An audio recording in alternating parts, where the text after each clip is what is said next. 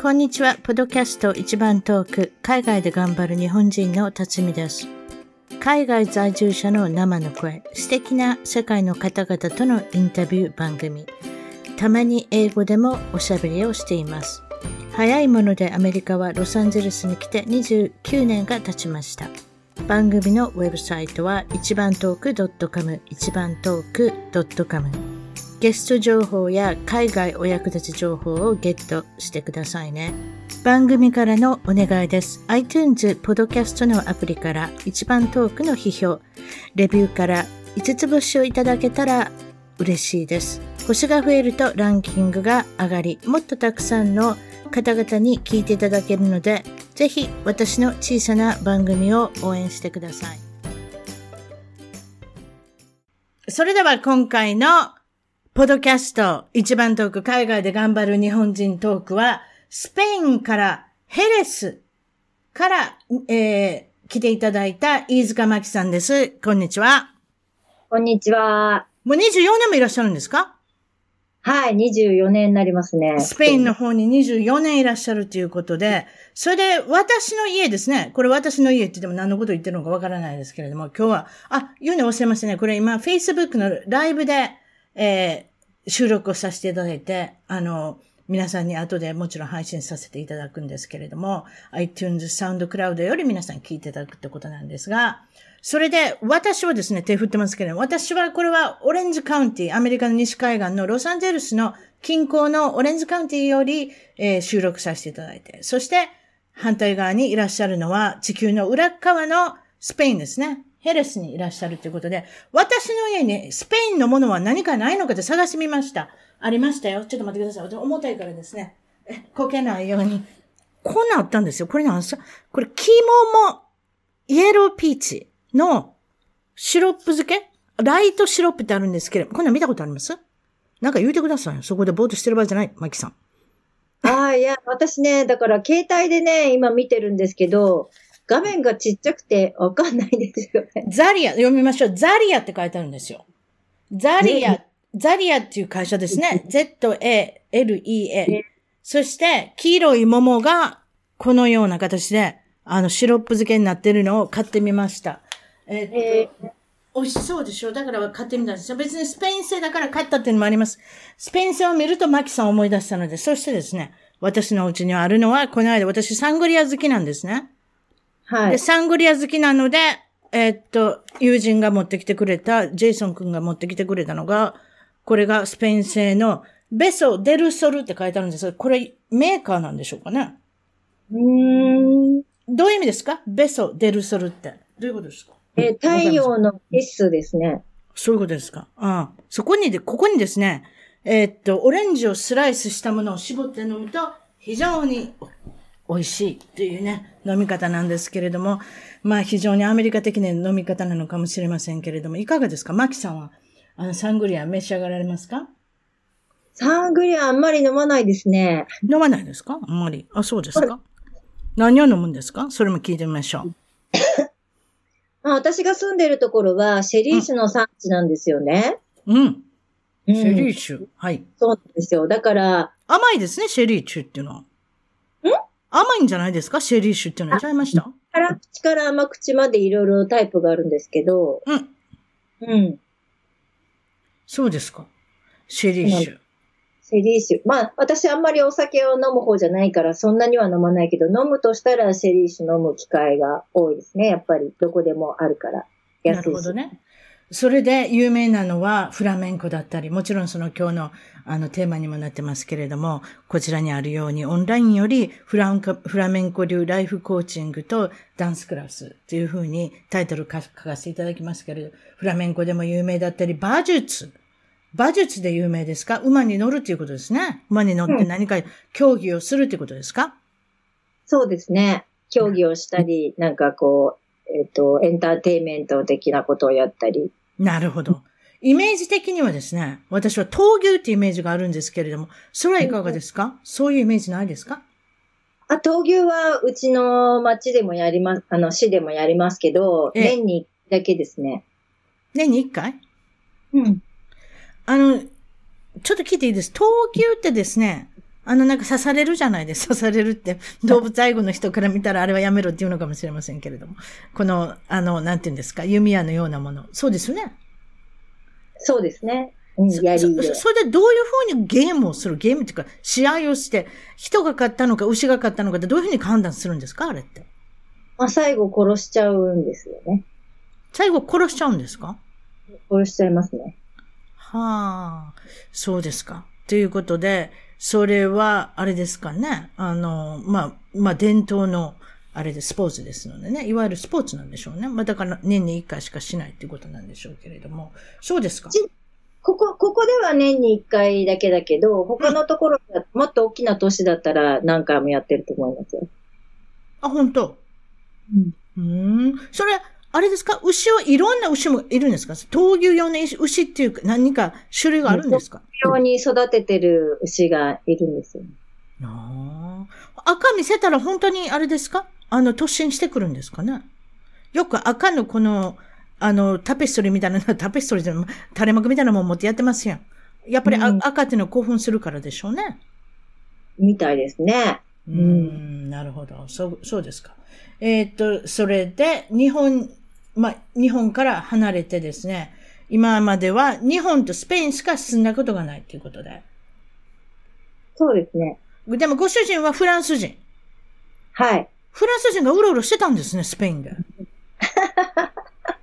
うろうろしてましたねいや、。私そういう人、前にも聞いたことありますね。ゲストの人で。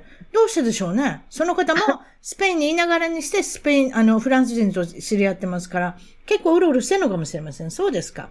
日本に行ったり、ご主国ご主人も日本行ったりするの好きですか？結構行きましたね。うん。日本好きですよ。あ、そう、日本の食べ物も全全然大丈夫なんですね。ダメなのもあるけれども、まあ、ほぼ大丈夫ですね。さあ、何がダメなのか聞いてみましょう。皆さんの聞きたいところですね。皆さんで食べ、ん好きなところはみんなお寿司だったり、すき焼きだったりってことでしょうけれども、何でしょう？嫌いなもんって何でしょう？納豆と、あの、茶碗蒸し。あ、うちの旦那も一緒。茶碗蒸し見てね、これ何で終わってしまったね。うん。なんか興味ないみたいね。私なんかすごいウキウキするんですけどね。宝探しみたいじゃないですか。茶碗蒸しつついたら何が出てくるかわからない。ね。エビが出てくるかもしれないし。そういうことでしょ？その楽しみがないんですね。かわいそうな外人。そう言っておきましょう。そうですか。えー、っとですね。えー何か失敗談はありますかっていうことなんですけれども、皆さんに聞いてますけれども、初めて行ったお家で、寝室まで見せてくれる家のツアーがあるということなんですが、家のツアーがあるってことないですけれども、まあ外国ではあんまり珍しいことではないですけれども、日本人の人から見たら何それですよね。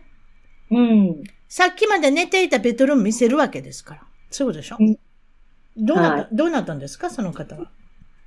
そう、まあ私の友人の話、女性のね、はい女の友達の話なんですけど、はい。まあこっちは家に、あの、知り合いというか、まあお客さんが来たら、あの、本当に全部家の中を見せて、まあ寝室もこう見せるんですよね。うんううんん。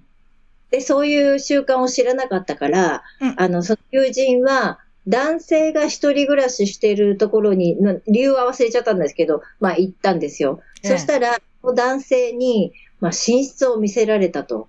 うん。で、あの、これは何なんだろう、どうしようって、すごいあの、相談されて、うん。その時はまあ私はもう、あの、そういう習慣があることを知ったから別に何でもないよって普通のことだよって分かってたけど、すっごいあの、なんか、ドキドキしちゃったみたいで。ドキドキしたっていうことは結局あれですね。ベッドルーム見せられたイコールここで何かしなきゃいけないんじゃないかって、ドキドキしたんでしょうね。多分そのドキドキでしょうね。そえそそうだと思いました？マイキさんも。そうですね。そうですね。うん別に私下ネタ振ってるわけじゃないですから、驚かないでください、皆さん。そういうことですね。何かここでパフォーマンスしなきゃいけないんじゃないかって、寝室を見て、そう思ったの かもしれませんけれども、別にそこでフラメンコ踊れって言ってるわけじゃないですよ。ええ、そういうことですか？失敗談。いろいろ皆さん聞いていただ、あの、聞かせていただいてますけれども、いかがですか？マキさんの失敗談。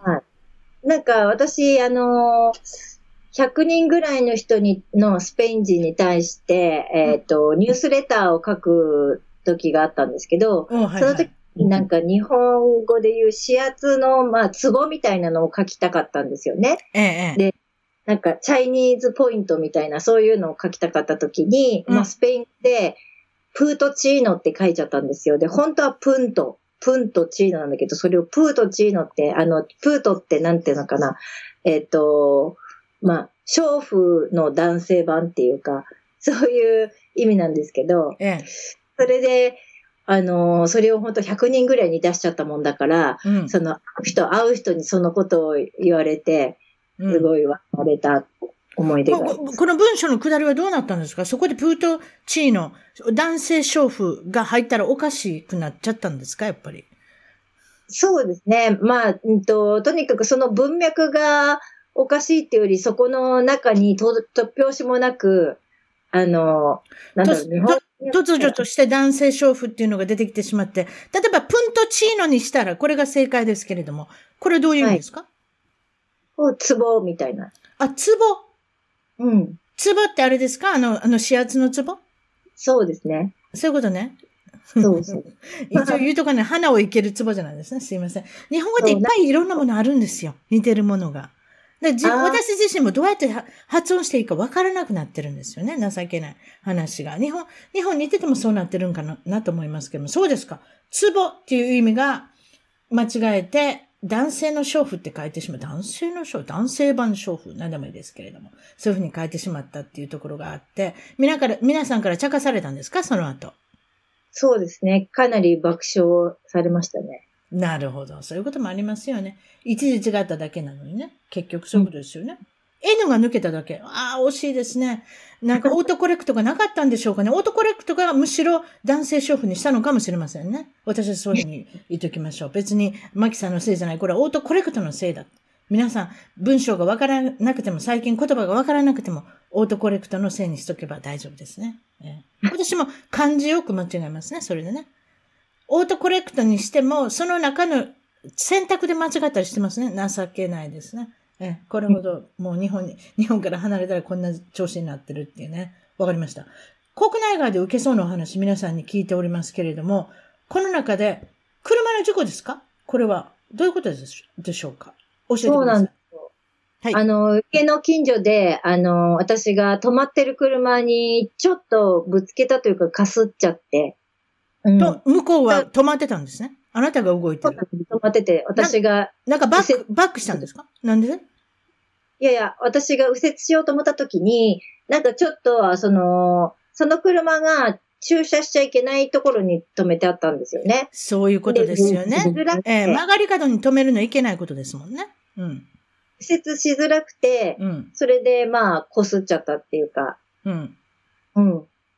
そしたらその持ち主の友人とか家族が、うんあ、まあ結婚式にね、うんけあの、機会が近かったから、あの、結婚式に出席するために来た人の車で、なんか、だから友人とか、あの、家族とかが、あの、すごくたくさんいて、で、あの、弁償しろっていうふうに、まあ、責められたんですよね、その時に。はい。うん。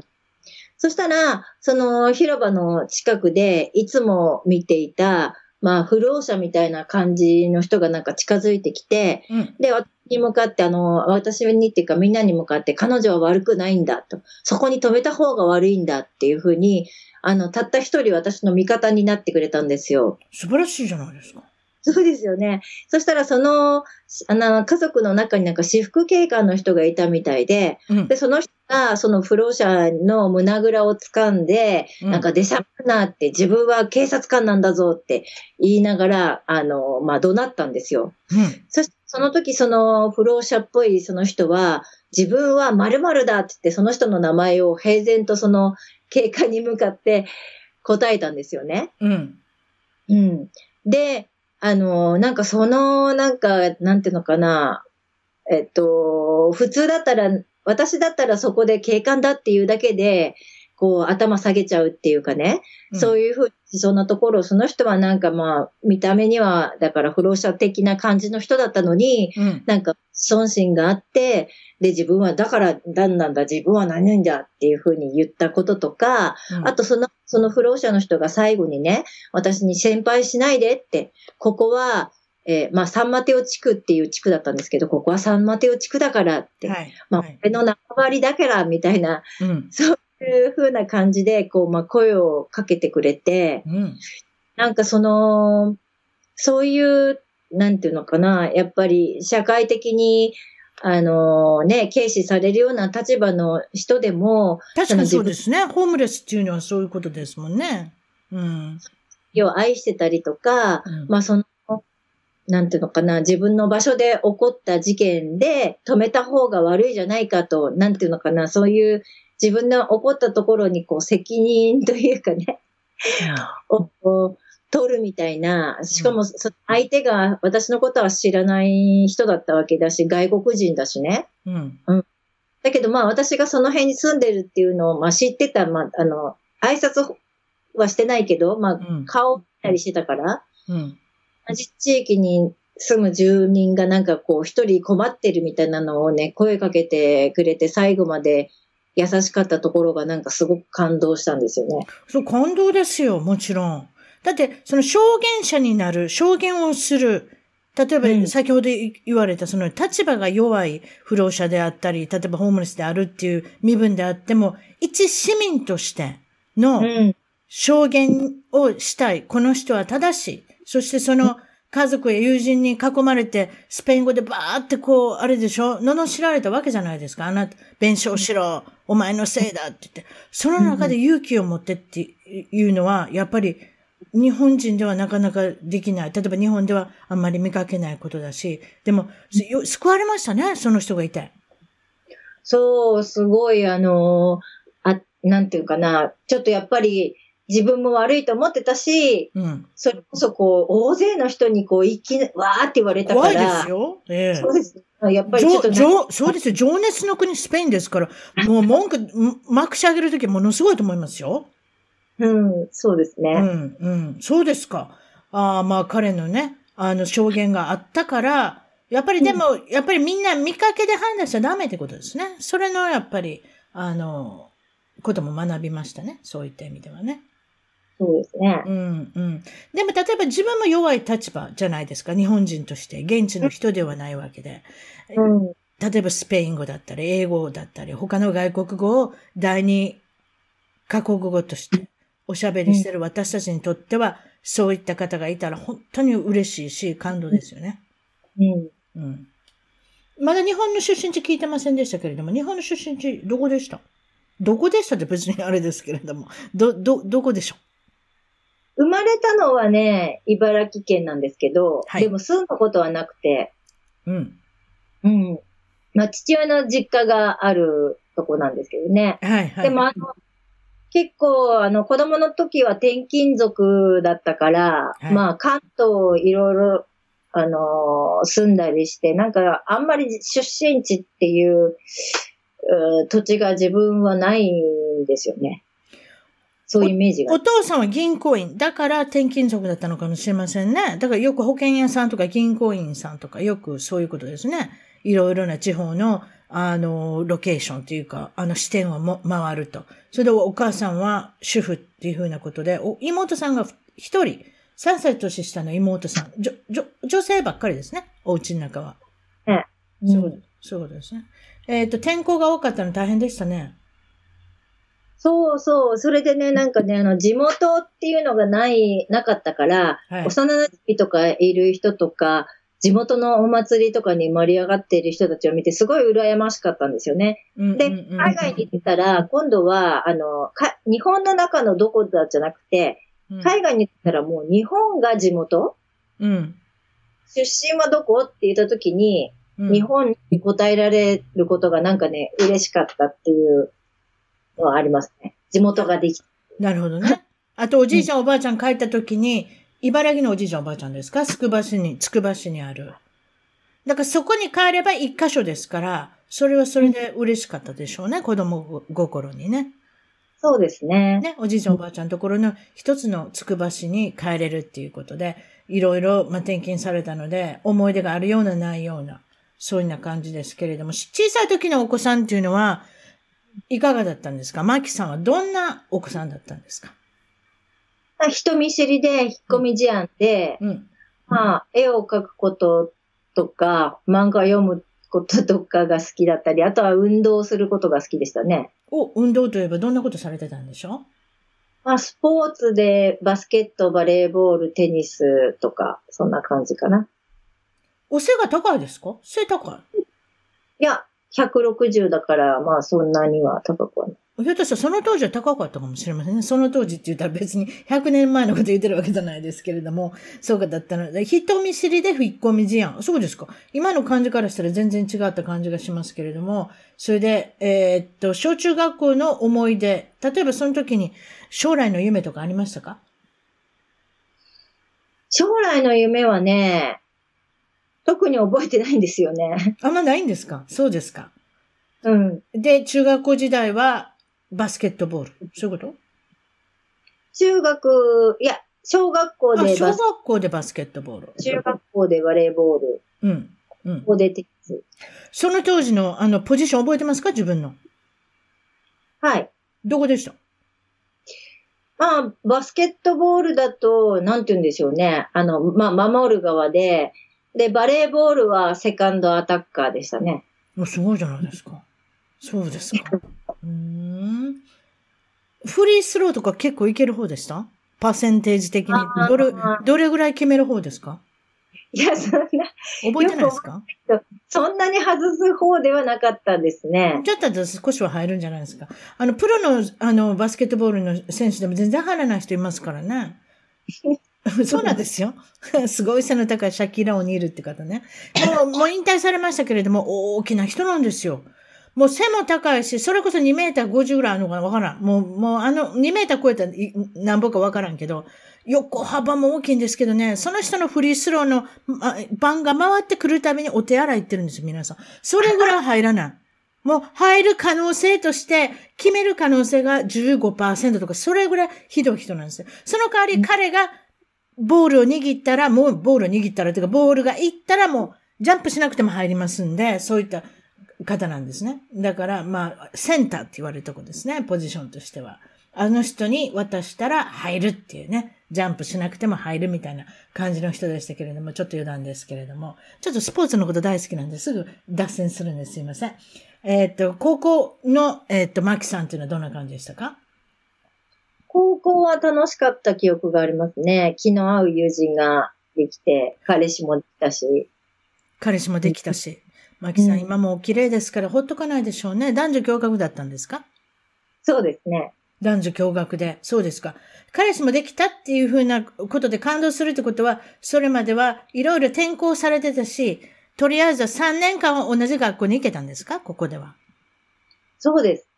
あそれ良かったですね、それが一番のことですね。同じ学校に3年間入れたっていうね、どこにも行かなくていいっていうのは、子供さんに、子供さんの心にとってもすごく自信につながると思いますね。そうですか。大学の方は、武蔵野美術大学の方に進まれて、これはデザイン科に入って、いうことですか？はい。はい。ね。大学も楽しかったですね。この時代もずっと彼氏がいた。なんかこだなんかこだわってますね、彼氏がいたことに。別に彼氏がいなかったも、お綺麗な方はお綺麗だし、後でずいぶん忙しくなる方とかよくご存知してますけれども、そうですか。もうほっとかないってことですね、皆さんがね。ここれ同じ大学とか高校で知り合うんですか？そういう場合は。そうでしたね。そうですか？合コンで知り合ったとかそうなんじゃないんですね。違いますね。ちょっと行ってみただけです。大学1年で初めて行った海外旅行、どこに行きましたか？1ヶ月間中国に行きましたね。中国、どうして中国選んだんでしょう？うーん、その時の友達の友達が中国に行ってて、前の年に。それでいろいろその中国の面白かった話をしてもらって、うん。なんか行きたくなりましたね。中国語できるんですか？私なんか中国語できへんから、ちょっとなんか不安な感じがするけど、できるんですか？いや、できなかったですよ。で全部ひ筆談で。あ、そう。完全に通じるから。別に別にツアーで行ったわけじゃなしに自分で、これ一人で行ったわけじゃないですね。誰かと行ったの？一人で行ったお友達と二人で。あ、友達と二人ですいません。大きな声になりました。一人で行ったのかと思ってびっくりしたんです。衝撃だった。いろいろもちろんその当時の中国、その当時何年前ですか？これ、かなり前の話なんですけれども、何十年前の話ですから、今のような、あの、中国ではなかったっていうことなんですけれども、どのようなことで日本と比べて、その当時、覚えてますか？衝撃を受けた内容。そうですね。まあ、た、海外が初めてだったっていうね、それもすごく大きかったけど、うんなんかやっぱりその、日本は、や、なんだかんだ言って、やっぱり礼儀正しいっていうか、まあ、規則を守ったりとかね、うん。あの、並ぶとか、例えば、うんまあそういうようなことがなくてもカオスな感じですよね。うもうとにかくたくさん人がいるイメージですもんね。あのと、その当時まだ自転車がたくさん走ってたかもしれないし。うんうんうんうん。そうでしょ？皆さん歩くか自転車。今みたいに車がなかったんだろうなとは思いますけれども、そうでしたか？衛生面とかもかなり悪いし、そうですね。外国人が使うお金と、あのー中国人が使うお金お金と分かれて、泊まる場所も分かれてたりとか。そうなんですか？まあ今どうなんですかね知らないけど、その時はそうでしたね。あそう、衛生面。衛生面はどのように不安をを感じました？まあやっぱり私たちから見たら汚い、どこもかしこも汚いっていう感じでしたよあ、どこもかしこも汚いって感じ。うーん、なるほどね。うんについたらこう匂うみたいな、なんかその、ああ、なんか、こちらに中華街でもなんかその感じがありますね。どっちかって言ったら。中華街って分からなくても、あの、歩いてったら分かります。匂ってきますから。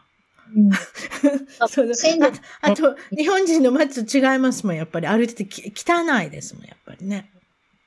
うん。そういうところの感覚が違うんでしょうね、多分ね。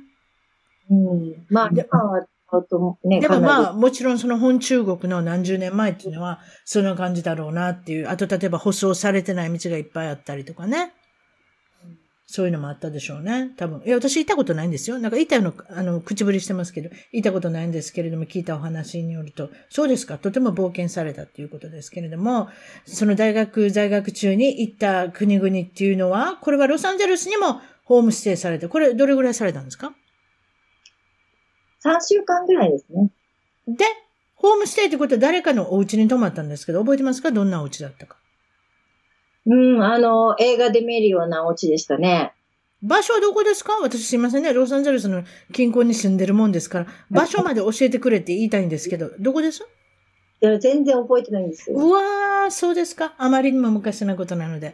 お父さんお母さんがおられて、えっ、と、子供さんがおられたお家ですか？そうですね。うん。どうやってコミュニケーション取りました？大丈夫でした？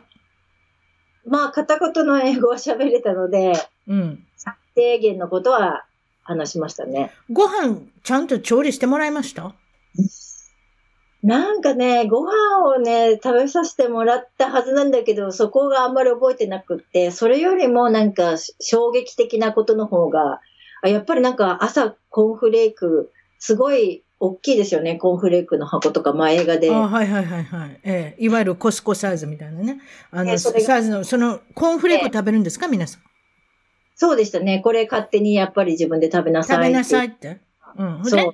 夜とかちゃんと食べるお家でした？私は実はその、あなたのように大学時代にロサンゼルスっていうかサンタバーバラっていう、そこから3時間ぐらい離れたとこなんですけれども、料理しない、お母さん。どれだけひもじい思いしたか。私から夕食を取ったら本当にもうこれはシリアスな、あの、本当に緊急体制なんですよ。なので、もう勝手に食パンで、あの、サンドイッチ作ってねとか、そうなんですよ。夜サンドイッチ作るんですか？夜サンドイッチって寂しくありません？だって。うーん、私の友達夜アイスクリームだった人いましたね。え、そんなんばっかりですよ。いや、料理に恵まれてる人なんか皆さんアンケート取ったらほとんどあんまいないもん。うんたま、たまにそういうお家があったら、いやー、羨ましいね、お宅のお母さん、料理できるの。今、私も何十年アメリカ、大きな声になってきましたね、ちょっと。何十年今 いますけれども、料理できる人って本当にいないですよ、この国。そうなんだ。えスポーツやってるね、うちの息子とかスポーツやってたから、そのお母さんはちゃんと調理するんですよ。やはり、フットボールやってるお母さんとか野球やってるお母さんとかって、やっぱりちょっと、あれでしょ、食べさせなきゃいけないっていう思いがあるから、もう自分のあの手料理で、ホームクッキングでって思うのかもしれないですけれども、未だにパーティーやっても、どこの家行っても誰一つあんまり作らない。たまに作ってますわ。皆さんコストコのパーティートレイみたいなばっかり持ってくるんですよ。ああ。買ったやつね。うん。何持っていきましょうって、もうそこでだから、もうあれですよ。もうコストコで売ってるやつをガバって買ってくる。そんなばっかりですけど、だからたまにフットボールのお母さん方のパーティーに行った時びっくりさせられるんですよ。みんな手作りで。いや、アメリカにも手作りできる人おんにゃん、みたいな。失礼しました。だからロサンゼルスに短期留学された時は、皆さん大体ひもじ思いをされたのが、あの、思い出になってるんだと思います。そうですか。その他にもハワイだったり、グアムだったり、ヨーロッパ、香港、バックパックで1ヶ月っていうような感じで、いかがですか？ヨーロッパ、香港。何か衝撃を受けたところがありますか？覚えてますか？うん、まあ、それぞれありますね。あの、香港では初めて、初めてっていうか、あの、なんか小さいエレベーターに、黒人、香港行ったのはその中国の、中国の続きで行ったから、まあ17か18時ぐらいだったんだけど、黒人、初めて黒人と一緒のエレベーターに乗った時にすっごいドキドキしましたね。あ、わかります それ。うちのお父さんとお母さんそれやりますよ、未だに。うわ、入ってきた。うわって言うの、うわって言うのやめなさい。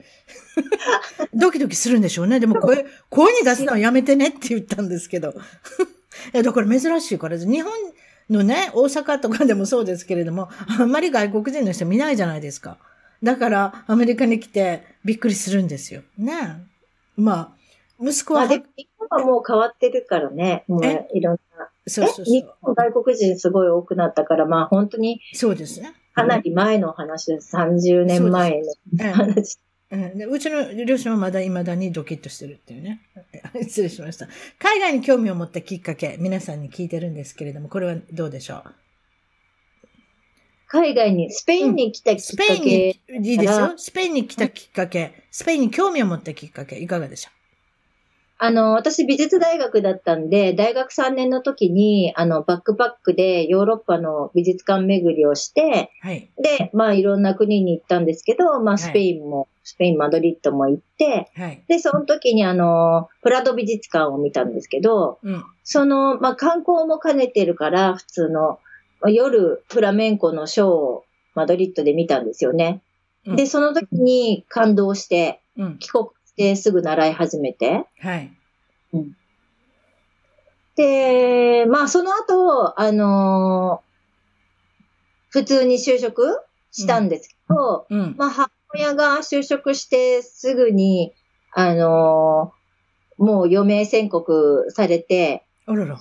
病気、まあ病病気ですか？胃がんですね。あらららら。あ、そう。うん。これ22歳の時に、まあ結果的に他界したんですけど、私が22の時にね、他界した。お母さんも。も若いじゃないですか。あなたも若いけど、お母さんまで若いでしょ？さんは47歳でしたね。うわ本当大変でしたね。そうですか。妹さんも残してね。うん。まあ、で、その時になんかまあ母親がね、あの病院で、うん、あの、したらどこどこに行くんだとか、何々食べるんだとか、まあ言ってたんですけど、まあそれ、それが叶わず、うん。まあ亡くなって、うん。で、その、まあ、生、やっぱり死というものをすごく考えさせられるうん。家になったんですよね。それで、うん。その、親はなんかこう、やりたいことをやらずに、まあ、死んだっていうようなイメージがこう、あったから、うん。まあ、もうやりたいことをや、やろうっていうふうに、その時にすごく思っちゃって、ええで、何、何をやりたいんだろうと思った時に、まあ、フラメンコが、こう、自分の中に、ね、思い浮かんで、これはもうフラメンコを追求しよう、留学しよう、みたいな感じになったんですよね。そうですか。それで26歳の時に、まあ、正式にスペインに留学される。それから、数えても24年になるってことですか？そこから住み始めてるっていうことですね。ということは、フラメンコと知り合っても30年以上ってことなんですけれども、この、えーっと、海外に来てから、スペインに来てから何か自分の変化に気づきましたか？何か変わったことはありますか？ああ、引っ込み思案だったっていうふうにさっき言ったと思うんですけど、子供の時に人見知りだし。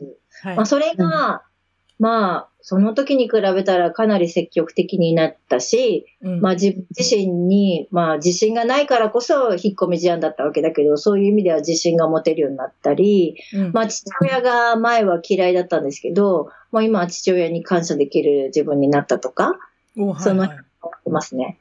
うーん、なるほどね。そういうことですか。えーっと、えーっとですね、あとは、例えば文化の違い、習慣の違い、いろいろスペインでもあると思うんですけれども、いかがですか？それに順応するっていうことに対しては。うん。結構時間かかりましたね、私ね。うん。特に、はい、今、あの、な、旦那さんと付き合い始めて、旦那さんは、だから、フランス人だから、うん。こうスペイン文化もあるし、フランス文化もあるし、もちろん。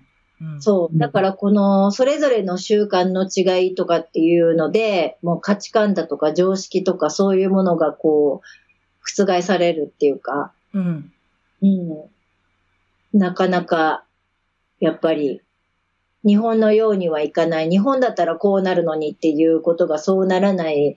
うわあわかります、わかります。私もそればっかりでしたもん。日本だったらこうなのになとか、ね。そう、そういったことでやっぱり比べてしまうと。今はだいぶな慣れましたけれどもね。例えば他、あの、他人のお家に泊まれなかった。昔は。そう、私はね、あんまりね、人のうちに泊まったり、自分のうちに、あの、他人が泊ま、泊まりに来るみたいな、えっ、と、習慣がない家庭だったんで、うん、特に転勤が多かったらね。だって、知り合う人もそんなにたくさんできないじゃないですか、その土地土地で。ということは、あんまりそういう機会もなかっただろうし。ね。まあ、それがうちの旦那さんはもうしょっちゅううちに誰かが来たりとか、うん。誰かうちに泊まりに行くっていう家庭だったから、うん。まあ、うち、そ、そこら辺で結構喧嘩しましたね。うん今は全く大丈夫になったんですけど、別に誰が来ても、あの急に誰か来るようになっても、そんなに驚かなくなったってことですか？まああんまり抵抗がなくなってるけど、うん。最初は、まあ、いつも喧嘩してましたね、それで。まあ、喧嘩っていうか口論。うん。そうですね。それで例えば、社会運動にも興味を持つようになったこれどういうこそう、とですか？それも旦那さんの影響なんですけどね。うん。うんどういった社会運動？うん。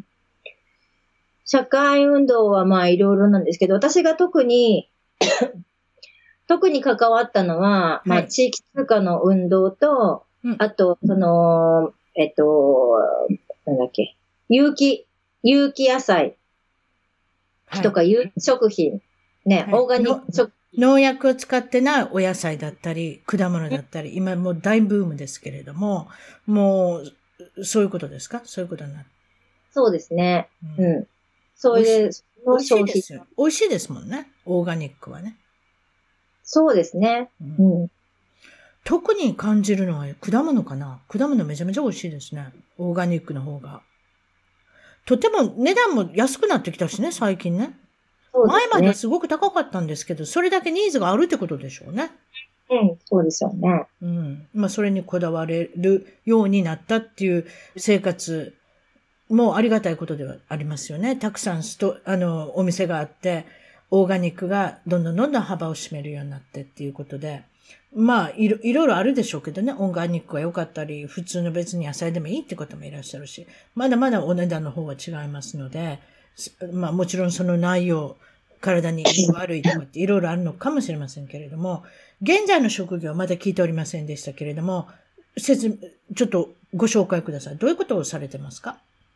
まあ今は、えっと、まあいろいろやってるんですけど、うんその中でも、えっと、なんだろう、まあメインにしてるのが、えっと、コーチングのセッションをすることと、うん。あと、えーフラメンコを教えることですね。このフラメンコ30年以上も知り合って、もう生活の一部になっておられるんですけれども、その活躍ぶりっていうのはもちろん今 YouTube で、あの YouTube 流してたりされてますけれども、実際問題、どこかのステージに立たれて、どういった活動されてきてるんですか？フラメンコは。うん、フラメンコのプロになりたくて、まあ留学してたわけですけど、はい。それで留学して、まあ勉強したっていうか、まあ学ん、勉強っていうかね、まあ学んだから、はい。まあプロ、プロにはなったんですけどね。はい。で、その後、まあ、いろいろありまして、結局引退することになって、今は、あの、基本的には教えてるだけで自分は舞台には立ってないんです。プロというのは日本の方から見て、フラメンコのプロって言われても何が何だかわからないんですけれども、どういったことをするとプロなんでしょう？まあ、教えることも含めて、フラメンコで、あの、かす、フラメンコをメインに稼いでるかみたいな基準でしょうね。曖昧ですね。あの、別に資格があるわけじゃないから。例えば稼いだっておっしゃいましたけれども、フラメンコで稼ぐ、そういうのはあまり日本のの方には親しみがないんですけれども、どういったことをされるわけですか？どういった機会に、どういったところでステージに立ったら、お金が入ってくるんでしょまあ、フラメンコの世界に入れば、あのーライブができるところ、コンサートができるところが何箇所かありますから、ううん。そこで、あのーえー呼ばれて、えーあの、演技する時もあるし、踊る時もあるし、自分で寄付してうん。踊る時もあるし、うん。素晴らしいです。そういうことを何十年でされて、今現在は引退されて、皆さんにフラメンコ流ライフコーチングと、もちろんそのフラメンコのダンス自体も教えられてるってことなんですけれども、オンラインでできるんですね、これね。はい、オンラインでやっています。あの、踊りを教えるっていうよりは、あの、一つの曲種に特化して教えてるんですけど、うん。えーっと、すごいもっとざっくばらんな、あの、皆さんがフラメンコっていう風に言うと、あの、化粧して、衣装を履い着て、ね、うん専用靴履いて、もうすごく激しく踊るっていう風なイメージだと思うんですけど、そうじゃなくて、もっと気軽に別に衣装も着ずに、えっ、と、そんな何分も踊る、本当に何十秒しか踊らなくって、みんなで輪になって、ワイワイする、しながらやるフラメンコがあるんですよね。うん。もっと民的なのが。うん。で、それを中心に教えていて、だから、えっと、リズム、リズムの勉強とか、あと、その、なんだろう。ちょっとした背景なぜそういう動きになるのかとか、うん。ちょっとこう、研究的な感じのクラスであるんでしょうね。踊るというよりは。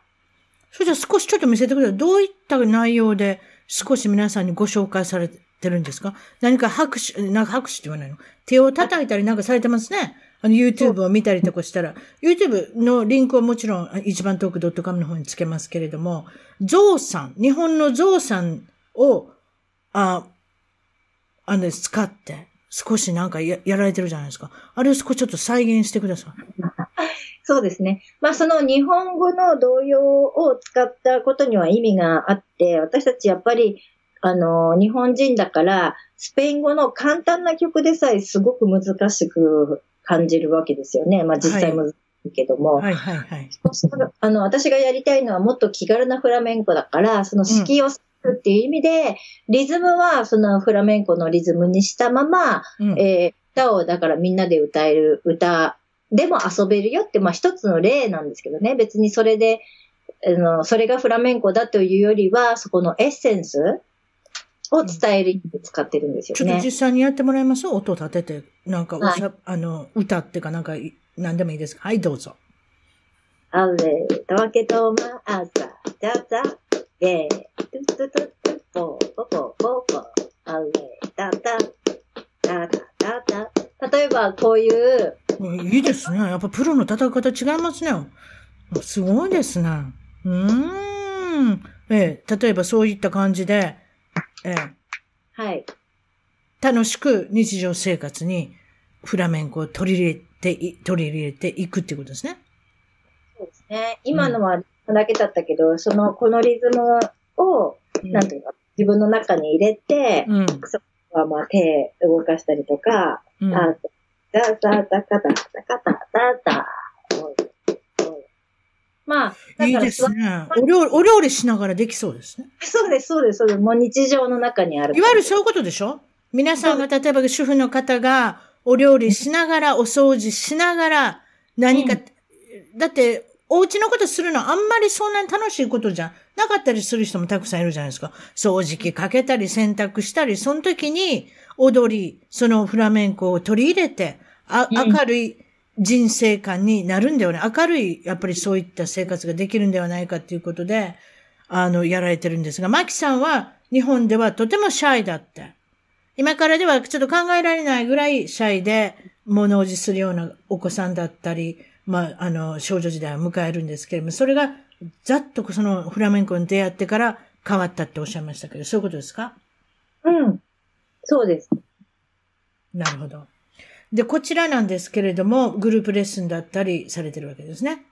これは、はいズームっていう会議アプリの方を使って、世界のどこからでも参加できる、あ受講できるっていう風なコーチングだったり、少しクラスだったりってことをされてるんですけれども、えーっと、そしたら、えー結婚歴はフランスの方とお、あの、お付き合いして結婚、あすいませんね。全然違うこと喋り出しましたけど、フランス人の方と7歳年下の男性と結婚して。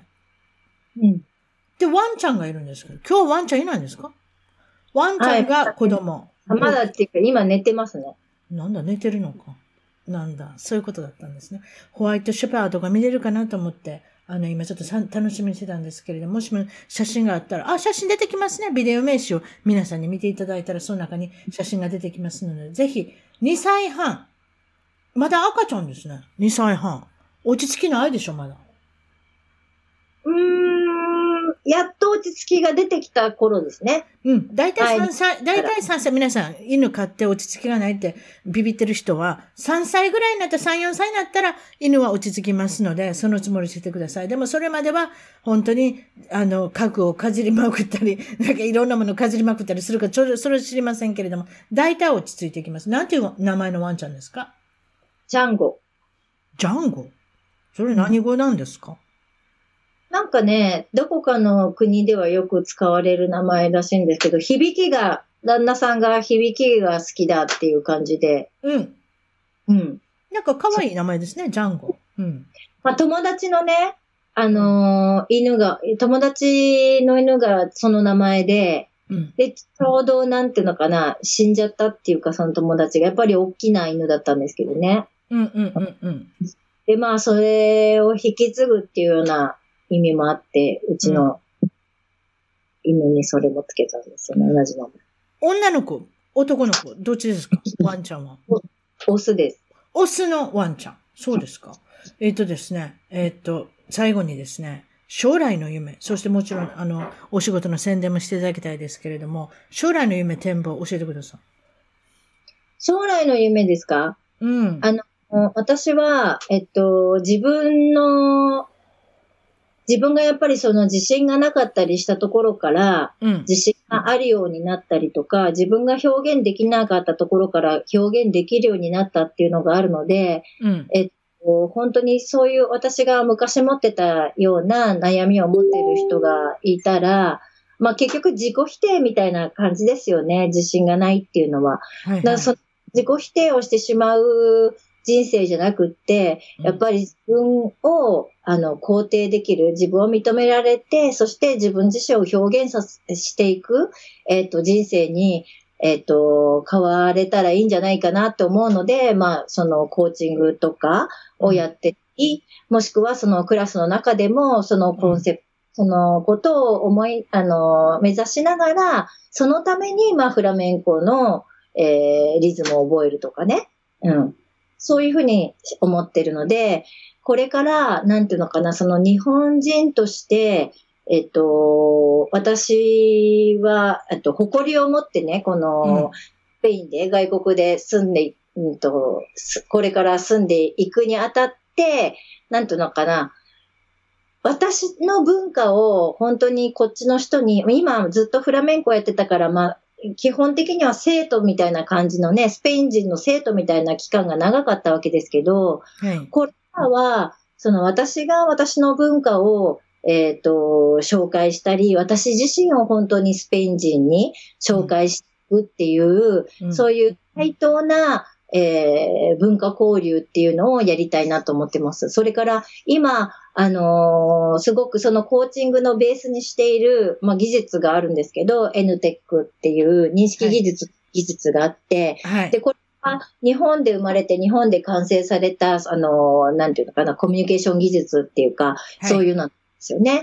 だからそれを、あの、スペインの人にも紹介していきたいなって思ってますね。あ、そうですか。素晴らしいですね。そしたらですね、何か例えばお持ちの、まあ、サイトだったり、簡単に言えるのがあれば、あとは一番トーク .com、一番トーク .com のゲスト情報の方に掲載させていただきますけれども、何か一言で、あ、まずこれはあれですね。バイラマキ。先ほど言ったライフコーチングだったり、その、受講される、あの、興味持っておられる方は、バイラマキ。バイラっていうのは B-A-I-L-A マキ。at gmail.com の方に、こちらの E メールのアドレスの方に直接メールで教えてくださいっていうふうな感じで詳細の方を聞いてください。そんな感じでいいですかね。あとはアメブロの方で、あの、紹介されてるブログ、なんて検索したら出てきますか？アメブロは。アメブロは飯塚巻ですね。飯塚巻。これは漢字で書いたら出てきますか？出てきましたっけ？ということは、あの、ということはっておかしな方ですけど、一番トーク .com、一番トーク .com のゲスト情報にすべてのリンクの方を掲載させていただきますので、よろしいでしょうかそんな感じで。はい。お願いします。ということで、最後はですね、そしたら、飯塚真紀さんに私の方からデザイン制作させていただいたビデオ名刺の方を見ながら皆さんで、え皆さんにお別れするって形でよろしいでしょうか？はい、ありがとうございます。今日はどうもありがとうございました。ありがとうございました。あ、そのまま切らないでお待ちください。はい。ちょっと待ってくださいね。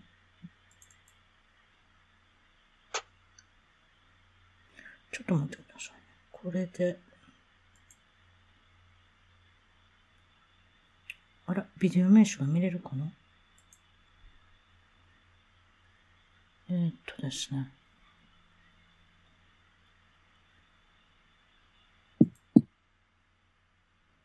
今ちょっとですね、テクニカル的な、こちらですね。じゃ、こちらで見れるかな？えー、っと。これはあれですね。ちょっとテクニカル的なちょっと、あの、ものがあるので、そしたらですね、よかったら、この、こちらの投稿の方にもう一度お付けさせていただきますので、そこからクリックして、見れるように後でさせていただきますね。もう1分40秒ほどあるこのプロモーションビデオって言いますか、自己紹介するビデオなんですけれども、そちらは、そしたら一番トーク .com、一番トーク .com のゲスト情報の方から見れるようにさせていただきます。すいません。そんな感じです。よろしくお願いします。はい。それでは、失礼します。はい。ありがとうございました。はい。一番トークのツイッターでぜひフォローして絡んできてください。また一番トークの Facebook で気に入ったらぜひいいねをお願いします。番組の聞き方は iTunes もしくは内蔵のポッドキャストアプリより一番トークを検索。Android のスマートフォンからはサウンドクラウド Google プレイミュージックのアプリより一番トークを検索。チャンネル登録をして新着をいち早くゲット。私の小さな番組をぜひ応援してください。